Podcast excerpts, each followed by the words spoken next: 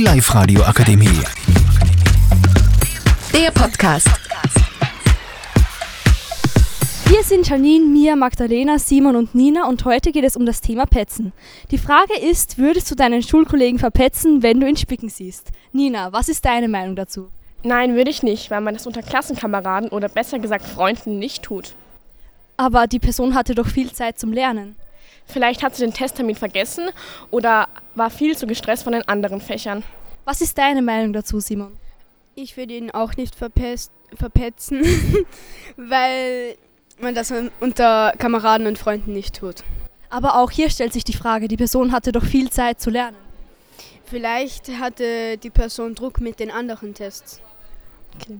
Janine, was ist deine Meinung dazu? Wie siehst du das? Ich würde den Klassenkameraden nicht verpetzen, weil manche brauchen einfach zum Beispiel bei Formeln, können sie sie sich einfach nicht gescheit merken und müssen sich das irgendwo aufschreiben die ganze Zeit und können sich es einfach trotzdem nicht merken. Und deswegen müssen manche Leute einfach spicken. Also Sie sehen das auch so als Unterstützung. Ja, teilweise. Mia, wie, was ist deine Ansichtsweise? Also ich finde es nicht gut, Klassenkameraden zu verpetzen.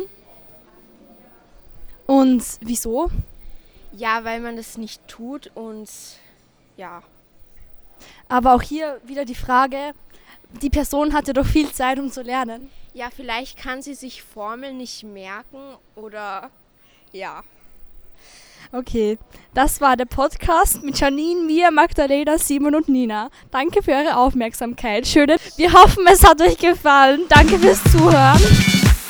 Die Live Radio Akademie. Der Podcast mit Unterstützung der Bildungslandesrätin.